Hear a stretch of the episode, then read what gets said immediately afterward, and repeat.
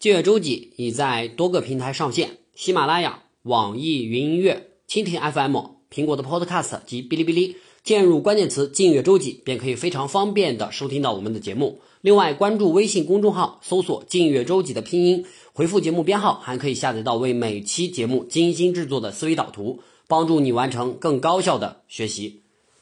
目前 Windows 十的最新版本是幺九零三，但我日常办公使用认为幺八零九。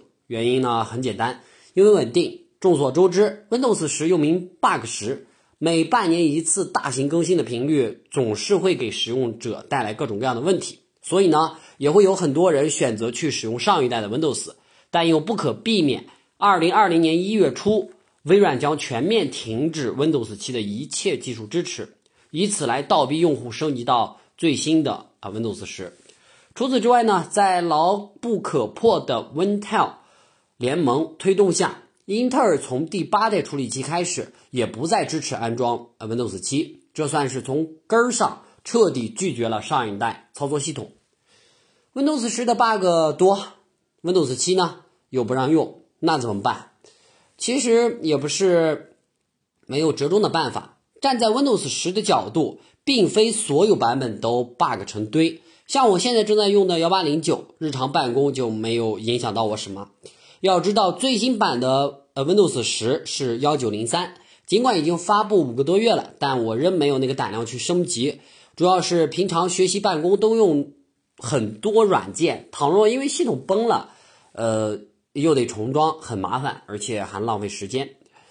但虽然我日常使用不去用这个幺九零三，但我还是在呃虚拟机里安装了这一最新版本的 Windows 十，为的是尝鲜最新功能。等待下一版本重大更新之后，再将主力切换到幺九零三。考虑到系统稳定性及减少日后在使用新版本时的生疏感，我在虚拟机里安装的幺九零三 Windows Update 就做了如下的配置。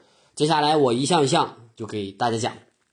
在设置中心更新和安全页面高级选项，这里面有很多关于 Windows Update 的相关设置，我们一个一个来说。第一点。更新 Windows 时，呃，提供其他 Microsoft 产品的更新。这句话什么意思呢？假如你的 Windows 电脑安装了诸如 Office、Skype 同属微软的软件，勾选该选项，Windows Update 检查更新时会捎带着去查看这些软件有无最新版本，供其更新。个人建议的话，如果本身对软件最新功能没有特殊要求，不建议开启。毕竟有时候本来没有问题，更新之后就出现问题了。哦，不好意思，就刚才家里停了一下电，我们继续。啊，刚才也聊到哪儿了？啊，就是说这个，呃，如果就勾选了刚才所说的那个更新 Windows 时提供其他 Microsoft 产品更新，就这些选项的话，呃，就是说。在 Windows Update 检查系统更新时，它会捎带着去查看，呃，你所安装的 Office、呃 Skype 就微软的就其他软件，它有没有最新版本啊？就供其下载更新。个人建议的话，如果本身对软件最新功能没有特殊需求，不建议开启。毕竟有时候它没有问题啊，你更新之后就有可能出现问题了。第二点，自动下载更新，即使通过按流量计费的数据连接也是如此。这个选项呢，主要是为那些支持插 SIM 卡使用蜂窝数据连接网络的电脑设计的。当 Windows 检测到你正在使用这个付费网络时，它会自动停止下载更新，以节省为网络流量呃所花费的就这个金钱。第三点，更新通知，在你的电脑需要重启已完成更新时显示通知。这个选项没有什么好说的，某些更新安装完成之后需要重启才能。呃，这个就彻底更新完成。勾选上，呃，Windows 会弹出通知提示你需要重启，已完成更新。第四，暂停更新，要临时暂停这台设备上的安装更新，最多只能暂停三十五天。这也没什么好说的。经常逛科技新闻的朋友一定知道，Windows 有一个阅读更新，而每次阅读更新发布之后，都会出现各种各样的问题，哈。修复之前版本所存在的 bug bug，然后又产生了很多新的 bug，所以啦，呃，如果就你和我一样，那就等一等吧，趁你还没有安装这个就问题更新，暂停上三十五天。啊，再说。第五点，选择何时安装更新，这大块中主要是通过延迟更新的方式来保证系统的稳定性。刚才说了，进入 Windows 十时代，几乎每一次大的更新都会出现这样或那样的问题。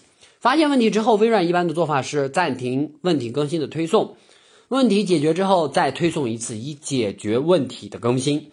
以与其如此呢，还不如第一次推送更新时缓一缓，等上几天没什么问题了，再让 Windows 去更新。好心害死猫嘛，尝鲜新功能总要付出一些代价。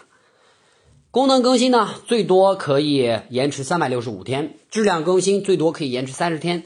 我的建议呢，功能更新三十天就行了。一般有个什么样的问题，一个月以内都可以解决。